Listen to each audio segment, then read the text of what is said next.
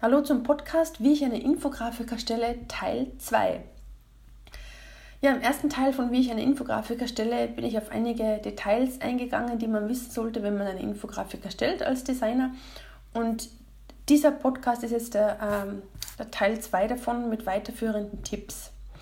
Weil hin und wieder kriege ich E-Mails von Designstudenten, die mich fragen, welche Online-Tools ich zur Erstellung von professionellen Infografiken empfehlen würde.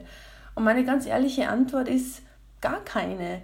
Ich kann keine Empfehlung abgeben, weil ich als Designer keine Online-Tools verwende und wirklich von null auf Infografiken in Adobe Illustrator erstelle. Das ist auch eigentlich mein Job.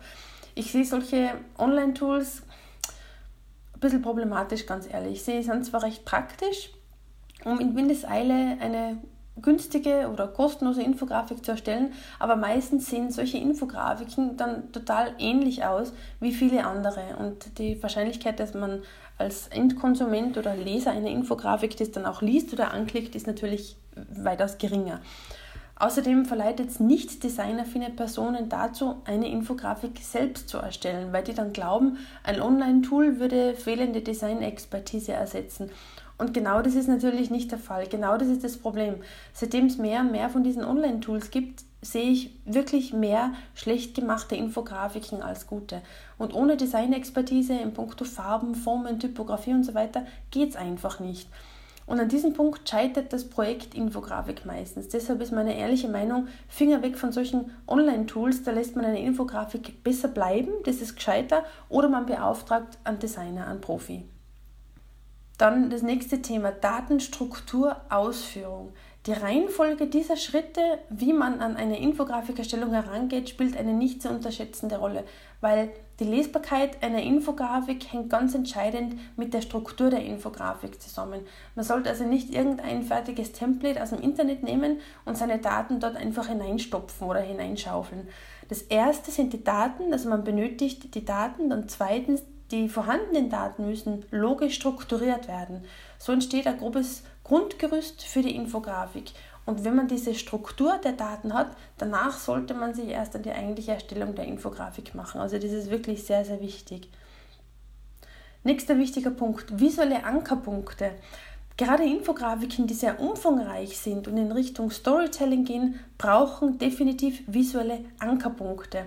So wird die gesamte Information optisch in kleine Grüppchen aufgeteilt und man wird als Leser nicht erschlagen. Ein Beispiel ähm, ist meine Infografik ähm, Herzinfarkte auf dem Vormarsch oder Heart Attacks on the Rise, die ist eigentlich in englischer Sprache die Infografik und der Link zu der Infografik ist in der Podcast-Beschreibung.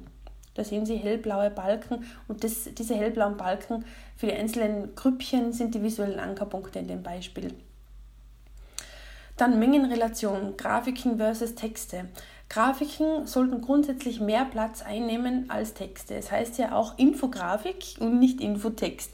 Wichtig ist, dass die Texte in Infografiken keine ausschweifenden PR-Texte sind zum Beispiel, sondern kurz und knackig auf den Punkt gebracht. Also die Texte sollen die Grafiken unterstützen und eventuell näher erläutern, aber nicht umgekehrt.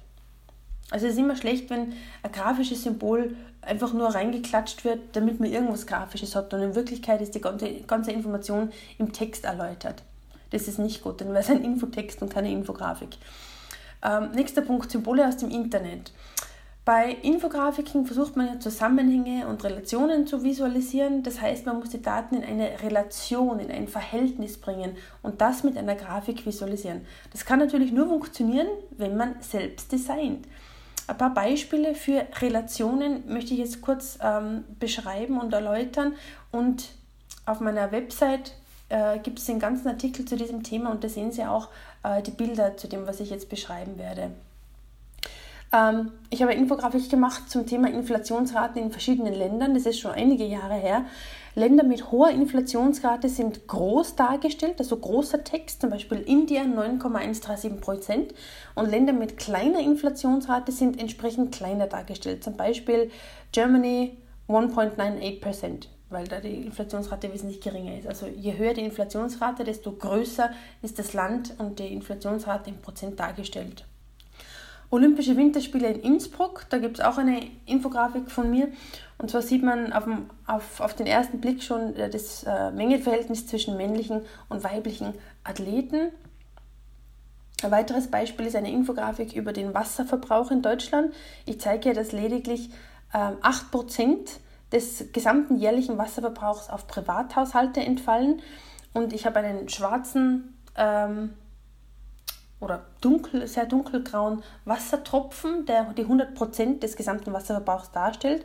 Und das Verhältnis dazu, die 8% für Privatverbrauch, das ist äh, ein, der, ein ganz kleiner unterer Teil dieses schwarzen Tropfens in hellgrün. Und dieser untere Teil des Wassertropfens lässt sich nochmal aufsplitten in 35% Baden und Duschen, 31% Toilette, 15% Wäsche waschen und der Rest Sonstiges.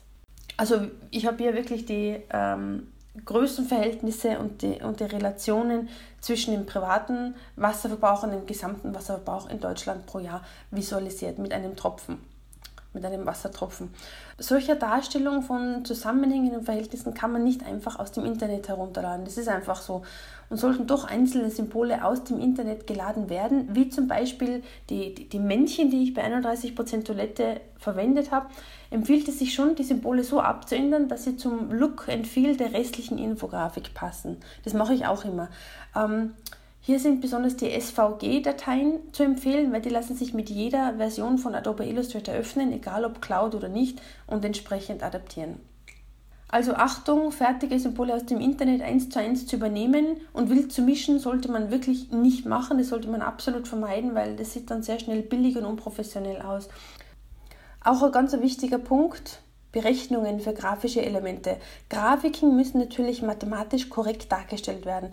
Fehlerhafte Darstellungen oder falsche Diagramme machen eine Infografik unglaubwürdig, schaden dem Image vom Designer und schaden sehr dem Image des Kunden des Designers, der die, der die Infografik einen Auftrag gibt. Also gewisse mathematische Vorkenntnisse sind schon wichtig. Ähm, ein Beispiel dazu äh, sehen Sie auch auf meiner Website.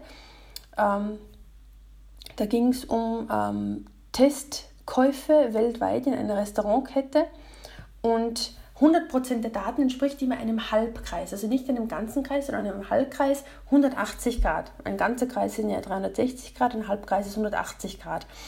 Ähm, äh, eine Datenmenge war zum Beispiel unacceptable mit 94%, das heißt fast der ganze Halbkreis ist in diesem Rot von dem unacceptable. Das macht Sinn und ist stimmig und es ist aber ganz besonders heikel gewesen bei diesem Beispiel, weil ich ja mit runden Formen rechnen musste. Das heißt, ein ganzer Kreis hat 360 Grad, ein halber Kreis hat ergo 180 Grad. Und wenn 180 Grad 100% der Daten entspricht, wie viel Grad entspricht dann 3,5% der Daten für exceptional oder 94% der Daten für unacceptable? Zum Beispiel. Und das musste ich mir ausrechnen und dann in Illustrator korrekt nachzeichnen. Und da waren circa drei bis vier Zwischenschritte erforderlich, um alle Daten korrekt zu visualisieren. Also man, man merkte schon, äh, in welchen mathematischen Sphären äh, äh, man hier gehen kann, äh, wenn es um das Thema Infografiken und korrekte Darstellung von, von Daten geht. Mathematik spielt wirklich eine ähm, große Rolle bei Infografik und das sollte man nicht unterschätzen. Neben statischen Infografiken für Print oder digital gibt es auch die Möglichkeit, das Ganze zu animieren für eine, für eine Website, zum Beispiel als, auf HTML5-Basis. Ein Beispiel ist, ist auch ähm, äh, in der Podcast-Beschreibung verlinkt. Alle Designelemente zuvor sind in Adobe Illustrator manuell erstellt worden und dann ist das Ganze als äh, HTML5 äh, quasi erstellt worden mit leichten Animationen. Als Inspiration habe ich schon vor längerer Zeit, das war 2014, das ist wirklich schon länger her, eine kostenlose App für iPads erstellt, in der Sie statische und animierte Infografiken sehen können, die ich bis 2014 erstellt habe. Ähm, die App darf ich Ihnen ans Herz legen und ähm, klicken Sie einfach auf Ihrem iPad auf den Link, den ich ähm, in die, in die Podcast-Beschreibung reingestellt habe. Oder suchen Sie im Apple App Store nach Infographics bei HCG Corporate Designs. Aber wie gesagt, die App ist ähm, von 2014. Das heißt, ähm, es kann sein, dass einige Animationsfunktionen wegen dem neuen Betriebssystem von Apple äh, nicht mehr so korrekt dargestellt werden. Das nur zur Info. Es gibt auch die Möglichkeit, GIF-Grafiken zu erstellen. Das sind eigentlich auch ja, Bilder, die man überall im, im, im Internet platzieren kann, auch auf Social Media. Und durch die GIF-Animation mit den verschiedenen Frames kann man ähm, leichte Animationen in der Infografik darstellen und es aber trotzdem als Bilddatei ganz einfach wo einbetten, egal auf einer, auf einer Website oder auf Social Media oder sonst wo.